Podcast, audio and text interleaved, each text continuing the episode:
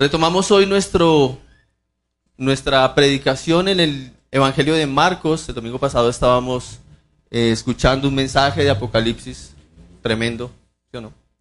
Ahora quiero invitarle a retomar Marcos y busque por favor en su Biblia Marcos capítulo 2. Vamos a leer los versículos 18 al 28. Marcos 2, 18 al 28. Búsquelo ya en su Biblia. Voy a leerlo en la versión de la Biblia de las Américas. Siga por favor la lectura en la versión que usted tiene allí. Marcos 2, 18 al 28. Leemos, oramos y damos inicio a este tiempo.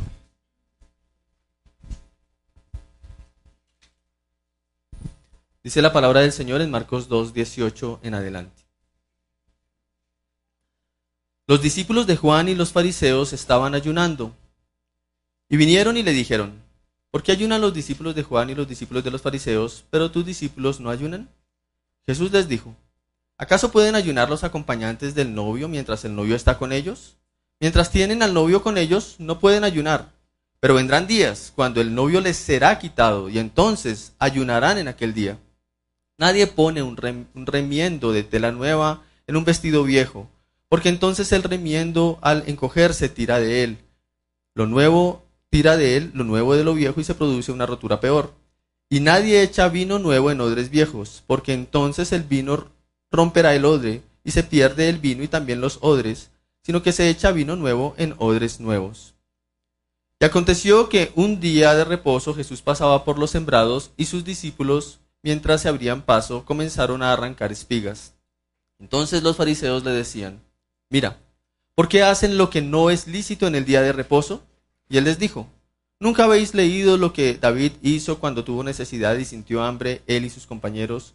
Cómo entró en la casa de Dios en tiempos de Abiatar, el sumo sacerdote, y comió los panes consagrados que no es lícito a nadie comer, sino a los sacerdotes, y dio también a los que estaban con él.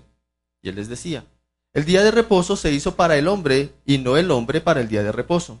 Por tanto, el Hijo del Hombre es Señor aún del día de reposo. Amén. Es la palabra del Señor. Por favor, acompáñenme ahora. Señor, como lo cantábamos hace un momento juntos para adorarte y para honrarte, Señor, te suplico que tu palabra produzca eso que decíamos mientras cantábamos. Te ruego, Señor, que produzca en nosotros hambre por ti, Señor. Que produzca un aprecio mayor y superior al que hoy tenemos, Dios. Y todo aquello, Señor, que tú quieres obrar en nuestras vidas, te suplico que lo obres por medio de tu palabra expresada, predicada, proclamada, Dios. Ayúdame a hacerlo con fidelidad y con sencillez, también con claridad. Y ayuda a mis hermanos y amigos, Señor, a tener un corazón dispuesto para tu palabra, para que caiga en buena tierra y produzca fruto, que dé gloria a tu santo nombre. Lo suplicamos en Jesús nuestro amado Señor y Salvador. Amén. Hamlet es una de las más influyentes piezas de la literatura inglesa y fue escrita por el dramaturgo y poeta inglés William Shakespeare. ¿Alguien ha leído Hamlet aquí? Algunos, ok. Aunque la mayoría no la hemos leído, me incluyo, Quizás si reconocemos una frase muy famosa que aparece en esta obra. ¿Saben qué frase es? Ser o no ser, esa es la cuestión. ¿Sí? ¿La había escuchado? Ok, esa, esa frase es de Hamlet. Ser o no ser, esa es la cuestión. Y esa frase, por su profundidad, ha generado múltiples reflexiones, incluso filosóficas, a partir de, la frase que se cita la obra acerca de la experiencia humana, que a veces se convierte en un debate bastante dramático por las tribulaciones y las tensiones que se producen entre la voluntad y la realidad que nos rodea. Resumen, por las tribulaciones y tensiones de la vida. Ser o no ser. Nuestro pasaje de hoy nos pone ante una cuestión que parece menos profunda que ser o no ser. Tal vez menos dramática, pero que para algunos hombres resultó ser tan trascendental que los condujo a cuestionar a Jesús. Esa cuestión se puede resumir en una frase similar, más sencilla. ¿Comer o no comer? Y la respuesta de Jesús nos ayudará a reflexionar en un tema más profundo y trascendental. ¿Comer o no comer? ¿Será esa la cuestión o cuál será la cuestión? El título de este sermón es ¿Comer o no comer? Y mi intención al predicarlo en esta mañana es animarle a ver su vida a la luz de la presencia de Jesús, quien ya vino. Mi mensaje para ustedes, vivamos para Cristo porque Cristo ya ha venido. Vivamos para Cristo porque Cristo ya ha venido. Ese es mi mensaje, eso es lo que quiero que medite y reflexione en, esta, en este mensaje, en esta enseñanza. Y esto lo vamos a ver en dos puntos. El primero es, vivamos la presencia del novio, versículos 18 al 22, la primera parte del mensaje, y claramente se distingue la segunda parte del mensaje, versículos 23 al 28, vivamos la presencia del Señor. Vivamos la presencia del novio, vivamos la presencia del Señor. Entonces vamos a iniciar con nuestro primer aspecto, vivamos la presencia del novio. Esta sección o este pasaje inicia con un contraste que genera un reclamo. ¿Cuál es el contraste? Bueno, los seguidores de Juan, Juan el Bautista, ¿cierto? Ese es Juan el que está, el que está citando ahí, los seguidores de Juan el Bautista y los seguidores de los fariseos, también tenían discípulos, ayunan y se abstienen, obviamente, eso es el ayuno, se abstienen de comer. ¿Cómo es posible entonces, le preguntan al Señor, que tus seguidores no ayunen? Porque es que cuando los vemos siempre están comiendo. ¿Se parecen a usted y a mí? No comer es la cuestión, porque ahí se está generando una tensión por causa de que los ven comiendo, ¿cierto? No comer entonces es la cuestión. ¿Cómo resuelve Jesús esa tensión que se genera ahí entre ellos y él por causa de sus discípulos comiendo? La respuesta del Señor es concreta, directa. ¿Deben ayunar quienes acompañan al novio en su celebración? Claro que no. ¿Por qué? Están celebrando, ¿cierto?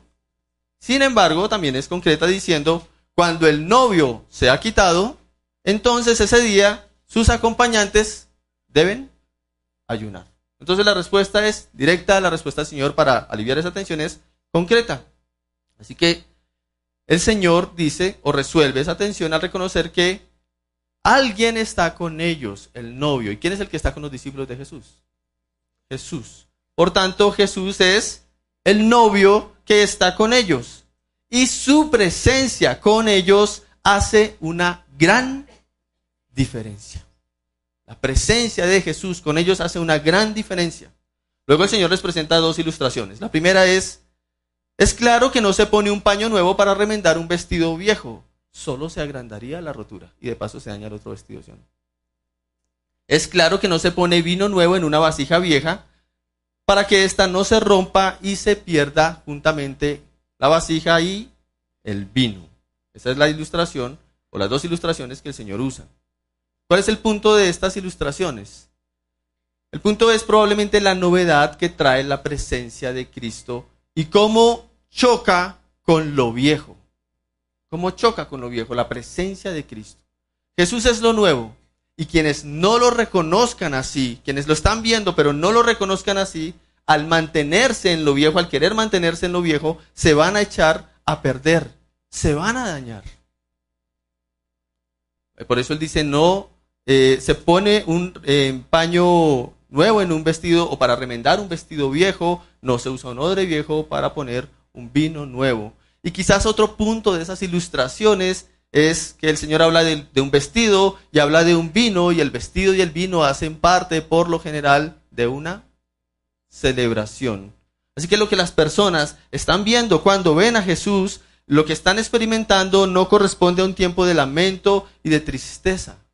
Están con Jesús, por tanto no es un tiempo de ayuno, es más bien un tiempo más similar o semejante a los preparativos de una fiesta de bodas en la que hay que ponerse ropa adecuada y preparar vino para que luego sea disfrutado en esa celebración. Como lo leía eh, nuestro pastor Eder en Isaías 61, Jesús es el novio. Y en el versículo 10, solo retomando ese versículo de la lectura, dice, en gran manera me gozaré en el Señor mi alma se regocijará en mi Dios, porque Él me ha vestido de ropas de salvación, me ha envuelto en manto de justicia, como el novio se engalana con una corona, como la novia se adorna con sus joyas. Así como lo anticipaba Isaías, la primera venida del Señor, que era lo que estaban experimentando estos hombres que se acercaron a, Jesús a hacerle el reclamo, la primera venida del Señor trajo consigo gozo y alegría para aquellos que estaban con Él. ¿Y quiénes estaban con Él? Sus discípulos, los discípulos del Señor. Mientras que aquellos que no estaban con Él o no entendían quién era el que estaba ahí, no lo podían disfrutar. Su llegada, su presencia en medio de ellos hace toda la diferencia porque Jesús es el novio. El novio de esa celebración, el personaje principal de esa celebración es Jesús. Respecto a nosotros, nosotros los que estamos aquí estamos en un momento posterior a esa primera venida del Señor. Para nosotros Jesús ya vino. Y al mismo tiempo nosotros estamos en un momento previo a algo que cantábamos hace un momento. La segunda venida del Señor. El regreso. Nosotros estamos como en el intermedio, ¿no? Él para nosotros ya vino. Y al mismo tiempo nosotros lo estamos esperando. Estamos esperando su regreso como acabamos de cantar. ¿Está el novio con nosotros? ¿Experimentamos gozo y alegría de celebración por su causa? ¿O debemos estar en el ayuno de aquellos a quienes el novio les ha sido quitado? La respuesta es que estamos en ambas situaciones. El gozo y la alegría que celebra el que ya vino y al mismo tiempo estamos en el anhelo por Él. Estamos en ese gozo y alegría porque Él ya vino, pero al mismo tiempo estamos en ese anhelo porque Él regrese. Estamos en esa situación, en ambas situaciones. Así que por un lado hemos de comer, por un lado debemos celebrar, es lo que significa, pero por otro lado también hemos de ayunar, por otro lado hemos de anhelarlo, es lo que significa. Y ambas situaciones son una realidad para nosotros hoy. ¿Por qué celebrar en el caso de esa primera parte? ¿Por qué celebrar? ¿Qué hemos de celebrar? Bueno, porque Jesús ya vino. Y aunque partió, Él prometió estar con sus discípulos. ¿Hasta cuándo? Hasta el fin. Mateo 28, 20. Yo estoy con vosotros todos los días hasta el fin del mundo. Así que podemos celebrar por eso. Por esa causa podemos experimentar el gozo y la alegría de la celebración. Él prometió estar con nosotros todos los días hasta el fin del mundo. ¿El, mundo ya llegó a su fin? Entonces Él está todavía cumpliendo esa promesa. No estamos en ese momento de la historia cuando el Señor aún no había venido a esta tierra. No estamos en ese momento. Nosotros ya tenemos sus palabras a nuestro alcance. Si usted tiene una Biblia en sus manos o en su celular, ahí tiene la Biblia a su alcance. No de la misma forma, las palabras del Señor, como para sentarnos, como si lo podían hacer ellos, y ver sus señales y asombrarse del Señor. No de esa misma forma. O no de la misma forma como para caminar por las aldeas de Palestina juntamente con él, escuchando sus enseñanzas. No de esa misma forma, y en eso tenemos diferencia con ellos. Pero en la Biblia, usted y yo tenemos todo el relato de esos eventos a nuestro alcance. Tenemos todo el relato. Incluso tenemos detalles que muchos de su época no tuvieron. Explicaciones que muchos que estuvieron allí no escucharon. Usted y yo las tenemos a nuestro alcance. Y aunque no estuvimos allí, al leerlas en la Biblia, al leerlas en las Escrituras y al creerlas, Él se refirió a nosotros llamándonos más felices. ¿Lo recuerda? En Juan 20, 29 Jesús le dice a Tomás, porque me has visto, Tomás, creíste. Bienaventurados los que no vieron y creyeron. Más felices, Tomás, los que no vieron y creyeron. Así que él se refirió a los que sin haber visto creímos como más felices. Así que los, los, que hemos creído en Cristo tenemos razones para celebrar, pues el novio ya vino y Él es nuestra causa de celebración. Él es la razón por la que debemos celebrar. Él nos llamó bienaventurados, nos llamó más felices, pues reconocimos quién es Él sin verlo Y dijimos como Tomás lo hizo también acerca de él. Tomás dijo, Señor mío y Dios mío. Y si usted ha creído en él, usted ha dicho, Señor mío y Dios mío. Y lo ha hecho por su palabra sin haberlo visto. Sin embargo, al mismo tiempo que tenemos gozo porque Jesús es el novio que ya vino, también estamos en ese tiempo donde Él ha sido quitado. El mismo Señor dijo, pero vendrán días cuando el novio les será quitado y entonces ayunarán en aquel día. ¿Hemos de ayunar? ¿De qué se trata ese ayuno? Si el novio nos ha sido quitado. ¿De qué se trata ese ayuno? Es ese tiempo en donde ocurre lo contrario a una celebración y esa fue la polémica que surgió en, esa primera parte del pasaje.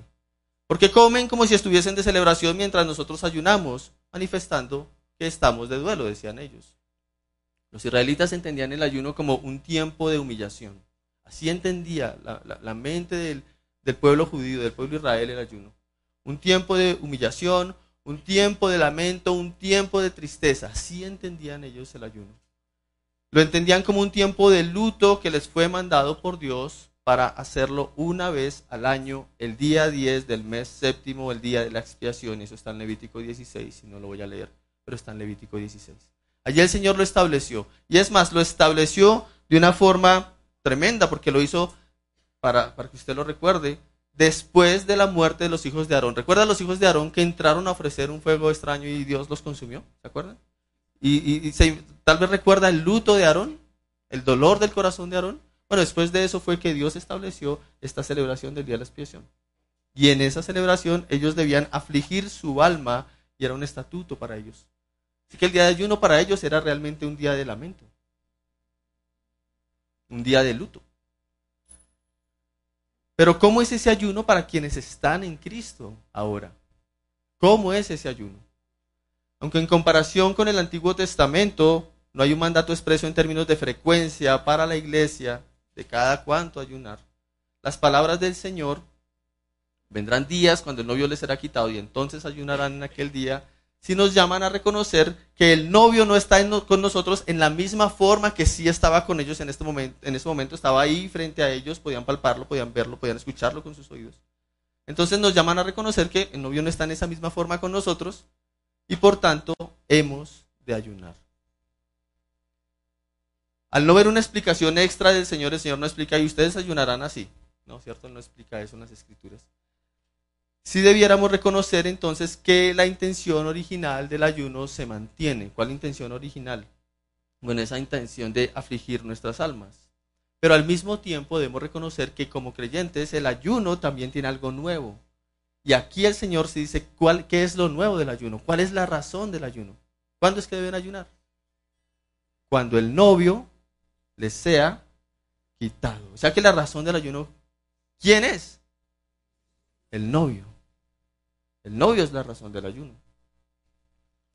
Es como la petición de Apocalipsis que dice en Apocalipsis 22, 17, y el espíritu, el espíritu y la esposa dicen, ven. La motivación o el anhelo es el Señor, es un anhelo por el Señor, es un anhelo por el novio, en concordancia con la obra del Espíritu de Dios. La iglesia puede decir, ven Señor Jesús, regresa Señor Jesús, porque el Espíritu la mueve a eso, ¿cierto? El Espíritu de Dios. Ahorita estábamos cantando, ¿qué cantábamos al final? ¿Hasta cuándo, Señor? ¿Lo cantó realmente con un anhelo? anhelando y deseando que Él regrese? ¿No anhela estar con el Señor cara a cara? Esa debería, debería ser la motivación del ayuno.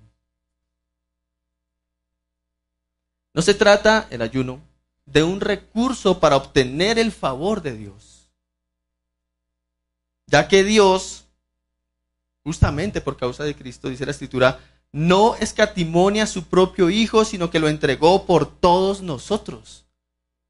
Él ya lo hizo.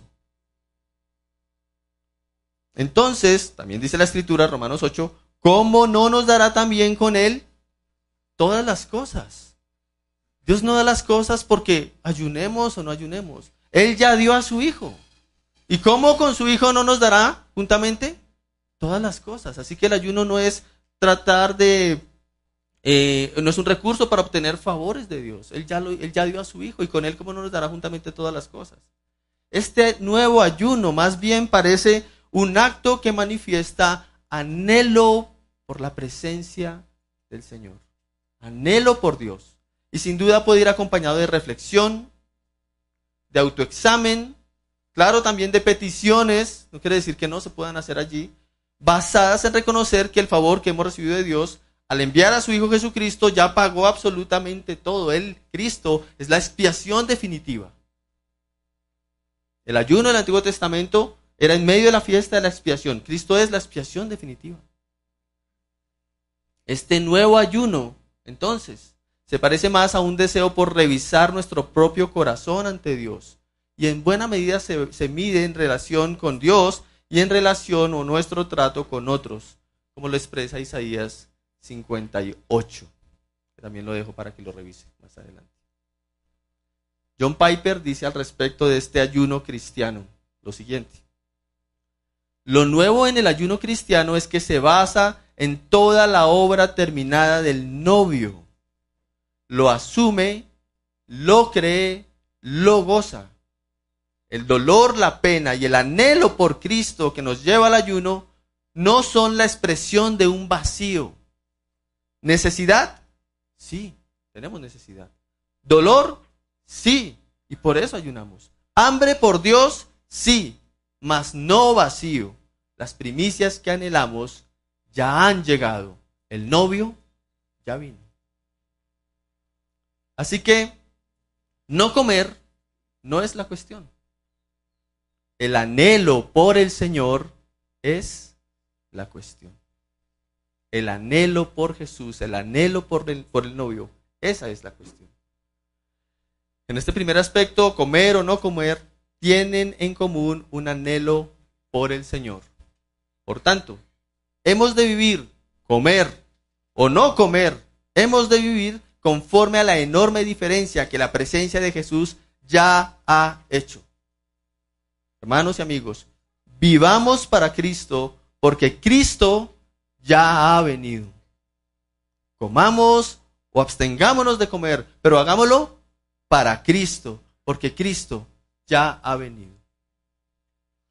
Pero nuestro pasaje avanza y nos presenta otro episodio que tiene que ver con los discípulos del Señor, de nuevo, comiendo. Como usted y yo, hermanos.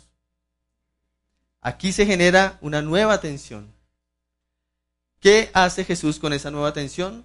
comer o no comer es la cuestión, revisemos la respuesta en nuestro segundo aspecto. Y ese segundo aspecto es, vivamos la presencia del Señor. Ya vimos, vivamos la presencia del novio y ahora vivamos la presencia del Señor. En medio de su labor, acompañando al Señor en la predicación del Evangelio, caminando de un lugar a otro, que era lo que hacía Jesús con sus discípulos, llevando el mensaje del Evangelio, los discípulos sintieron hambre y siendo día de reposo, arrancaron espigas y comieron el grano. Esto generó otro cuestionamiento ahora de los fariseos, eh, otro cuestionamiento similar de los fariseos hacia Jesús. ¿Por qué tus discípulos en el día de reposo hacen lo que no es lícito? Y es que efectivamente la ley en el Antiguo Testamento mandaba el descanso y expresamente ordenaba que en el día de reposo no se arara la tierra ni se cegara la tierra en ese día. Era expreso. Éxodo 34, 21. Seis días trabajarás, mas el séptimo día descansarás, aún en la arada y en la siega descansarás. Era expreso, no se debía hacer eso. Quizás aquí se ven las primeras evidencias de la religiosidad por parte de los fariseos. Al considerar que arrancar unas espigas era equivalente a la actividad de cegar la tierra arrancarlas con la mano, ellos lo consideraban, eso es lo mismo que cegar la tierra.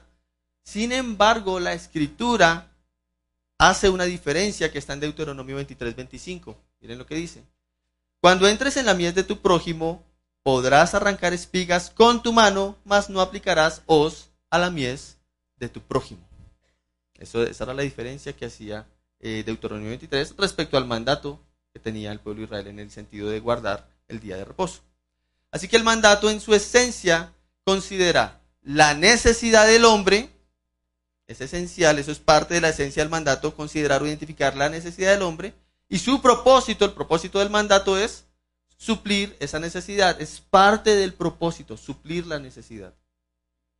Debería llamarnos la atención que el Señor no usa ninguno de los dos pasajes anteriores para decir algo así como, para tratar de resolver la tensión diciéndoles algo así como, ellos no tienen una voz en sus manos, así que técnicamente no se trata de una ciega, por tanto, frente a la ley no están haciendo nada ilícito.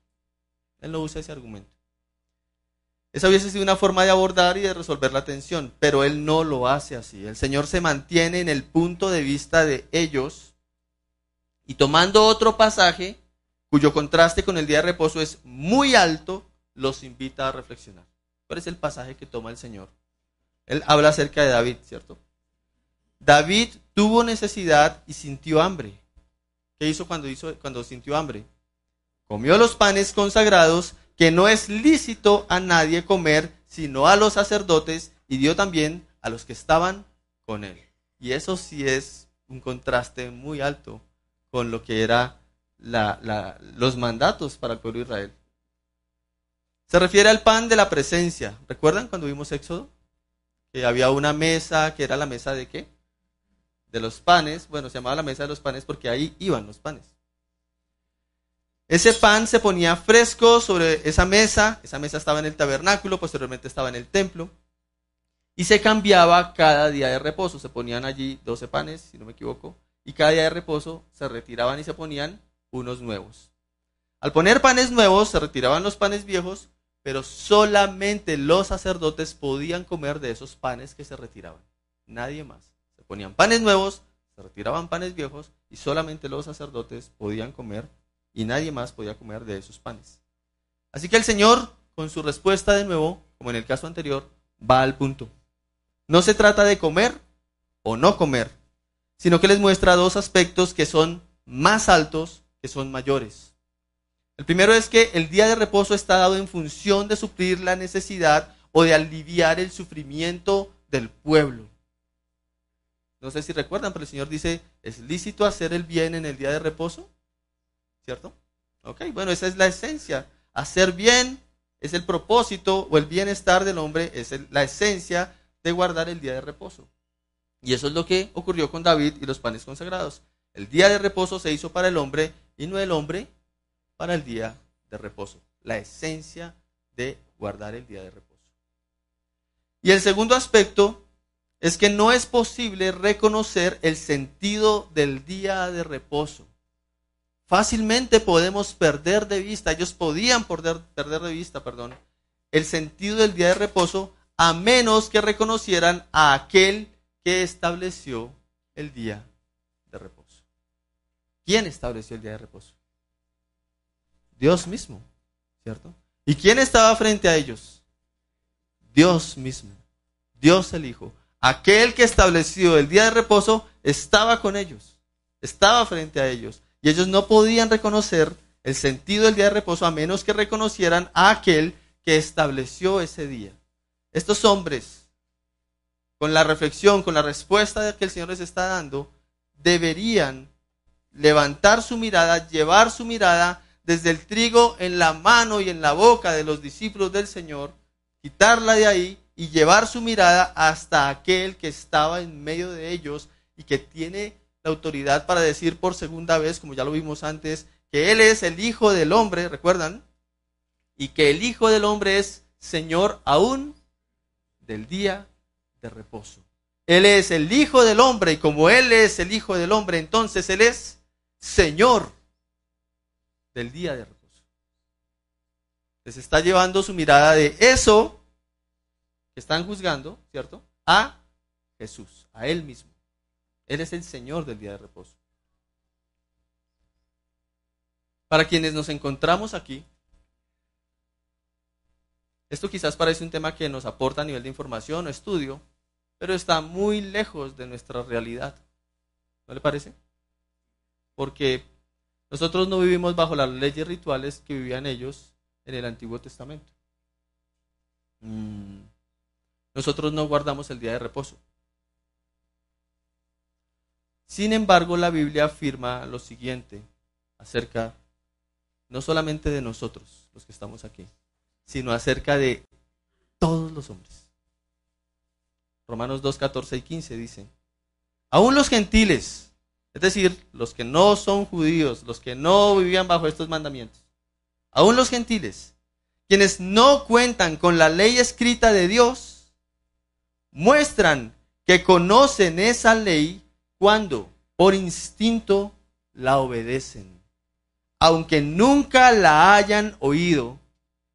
Ellos demuestran que tienen la ley de Dios escrita en el corazón porque su propia conciencia y sus propios pensamientos o los acusan o bien les indican que están haciendo lo correcto.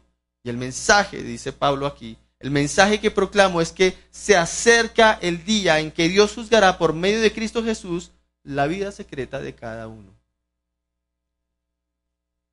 Ah, pero es que nosotros no estamos bajo la ley ni estamos guardando el día de reposo, pero aquí está lo que tiene que ver con nosotros. Es como si tuviésemos la ley escrita por Dios en dónde?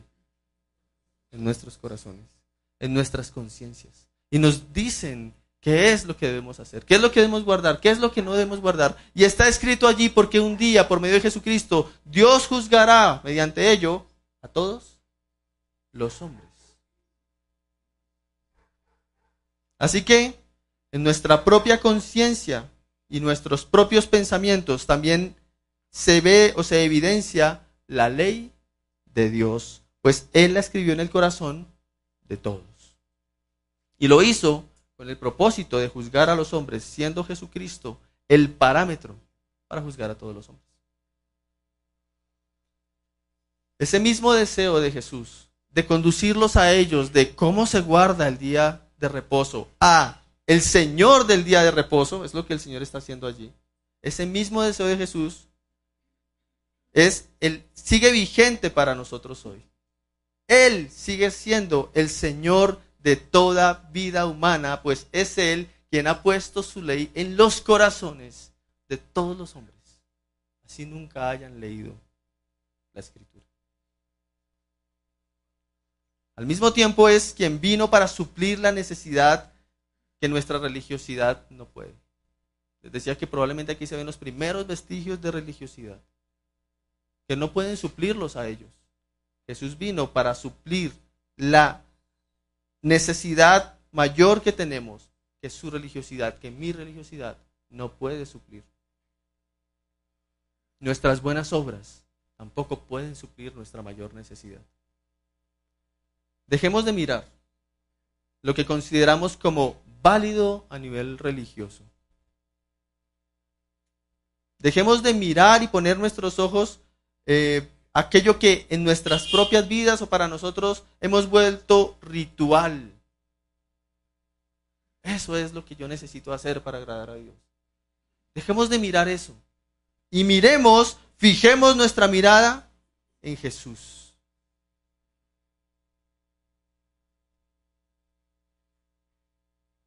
Que el anhelo de su corazón sea Cristo. Que el centro, el fundamento, el deseo sea Cristo.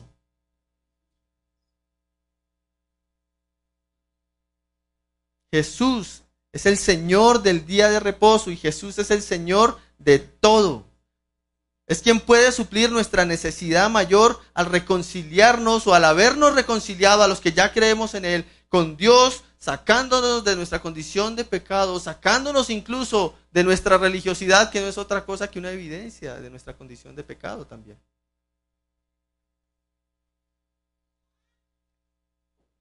Por tanto, comer no es la cuestión. De nuevo aquí el reconocimiento de quién es el Señor es la cuestión.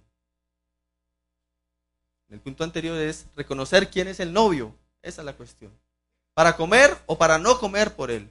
Y en este segundo aspecto, el reconocimiento de quién es el Señor, quién es el soberano, quién es el que gobierna, quién es el que está al frente para decir qué hacer o qué no hacer, es la cuestión.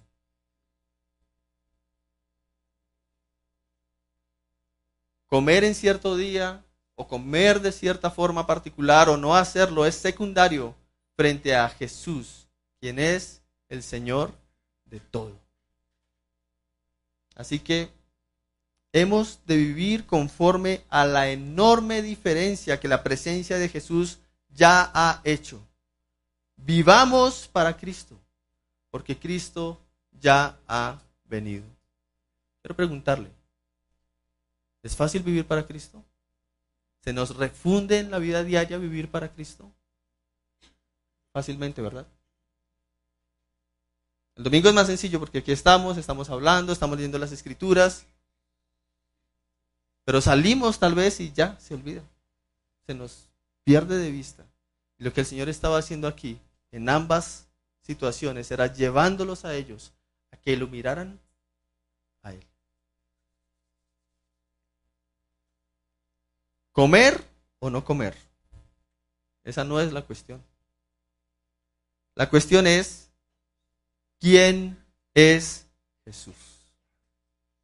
Que es la, la, pregunta que se responde una y otra y otra vez a lo largo del Evangelio de Marcos. Y el que está respondiendo esa pregunta aquí, ¿quién es? Jesús mismo. Esa es la cuestión. Quiero que se vaya con esta conclusión y la examine en su propia vida. ¿Quién es Jesús? Jesús dijo, yo soy el novio. Entonces, si Jesús es el novio, si Jesús es el que le genera el anhelo y el deseo a ellos, para que no coman, sino que celebren porque Jesús está ahí. Y si Jesús dice el día que no esté el novio, entonces ayunarán porque el anhelo será que Él regrese. Usted reconoce que Jesús es el novio y es su anhelo, es su deseo para comer o para no comer, es decir, para vivir. ¿Vive en función de Cristo? Viva en función de Cristo. Y por otro lado, ¿quién es Jesús? Jesús dijo, soy el Señor del día de reposo. Soy el Hijo del Hombre y el Hijo del Hombre es Señor aún del día de reposo. Entonces ahí quiero que se pregunte para terminar. Él es el Señor de mi vida. ¿Saben qué significa eso? Él manda. ¿Aún manda usted?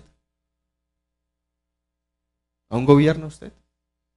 A veces seguimos mandando nosotros y gobernando nosotros. Pero Él es Señor de todo, absolutamente de todo incluyendo de nuestra religiosidad. Comer o no comer no es la cuestión, la cuestión es que Jesús es digno de que nuestras vidas las vivamos para Él, porque Él ya ha venido y porque ahora anhelamos su regreso. Amén.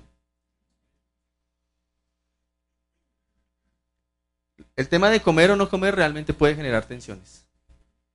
Tal vez parece menos tensionante que ser o no ser, ¿cierto? Ser o no ser es más profundo, pero comer o no comer tal vez no es tan tensionante. Pero la realidad es que comer o no comer sí genera tensiones. Cada vez que celebramos la cena, pueden generarse tensiones en nuestros corazones, ¿no le parece? ¿Cómo o no como? ¿La tomo o no la tomo? Eso genera una tensión en nuestro corazón. Comerla o no comerla. Porque participar de la cena es más que comer por comer. Quiero que lo reflexione cada uno que está ahí sentado. Participar de la cena del Señor es más que comer o no comerla. Porque participar de la cena no se trata de ti o de mí. Participar de la cena se trata de Jesús, como en los puntos que vimos acá. Celebrar la cena y partir el pan y comerlo juntos y tomar la copa y beberla juntos no se trata de usted, no se trata de mí, se trata de la gloria de Cristo. De eso se trata. De que Cristo sea exaltado, de que Cristo sea honrado. Entonces no es comer por comer, ¿Y cómo hacemos que para que Él sea honrado? Bueno, haciéndolo, partiendo el pan y comiéndolo juntos, tomando la copa y bebiéndola juntos, hacerlo como Él lo definió. De eso se trata, esa sería la forma para darle gloria, no, no habría otra forma. De hecho, la iglesia en Corinto es corregida por eso. ¿Sí lo sabía? Celebrando la cena como, como no corresponde. Había que hacerlo de una forma que el Señor fuese honrado. Entonces, si queremos honrarlo, porque no se trata de cenamos por nosotros o para nosotros, sino queremos honrarlo, entonces debemos hacerlo como Él lo instituyó. Y el punto de partida es, ¿para quiénes instituyó la cena? Él instituyó la cena para creyentes. Él instituyó la cena para aquellos que ya reconocen que Él es el novio y tienen un anhelo en su corazón por Él. Un anhelo profundo, genuino, verdadero por el Señor. Es como si Él no está, yo me muero. Los que estuvieron ahí en Cantares se acuerdan. Es eso. Y al mismo tiempo es para aquellos que reconocen que Él es el Señor de todo. Él es el Señor de mi vida también y Él me gobierna. Así tengan que luchar con, con eso a diario. Él me gobierna. Entonces la cena es para ellos, para quienes son creyentes. Aquellos que han reconocido el señorío de Cristo y viven para Él con un anhelo continuo y constante por Él. Para ellos es la cena. Y para quienes no son creyentes, en esta iglesia hemos reconocido a través de la membresía quienes evidencian o dan evidencia de que realmente son creyentes. Pero para quienes no son miembros aún y no hemos validado, queremos ayudarles a validar si realmente creen en su vida en Cristo o no, si realmente han confiado en Él o no. Queremos ayudarles a validar eso a través de la palabra y a través del proceso de la membresía. Para quienes no, no comer o abstenerse puede ser una forma de honrarlo mientras pueden validar si realmente son o no son creyentes. Porque tomar la cena no lo hace creyente. Si la quiere tomar, hágalo bajo su propia responsabilidad. Pero eso no lo hace creyente, si usted no es creyente. Entonces, Tal vez abstenerse puede ser una forma de honrarlo a Él, mientras usted mismo valida con la ayuda de la iglesia si realmente Jesús es el anhelo de su corazón y si Él es el Señor de su vida. Con eso en mente quiero invitar a quienes van a participar de la cena a ponerse en pie.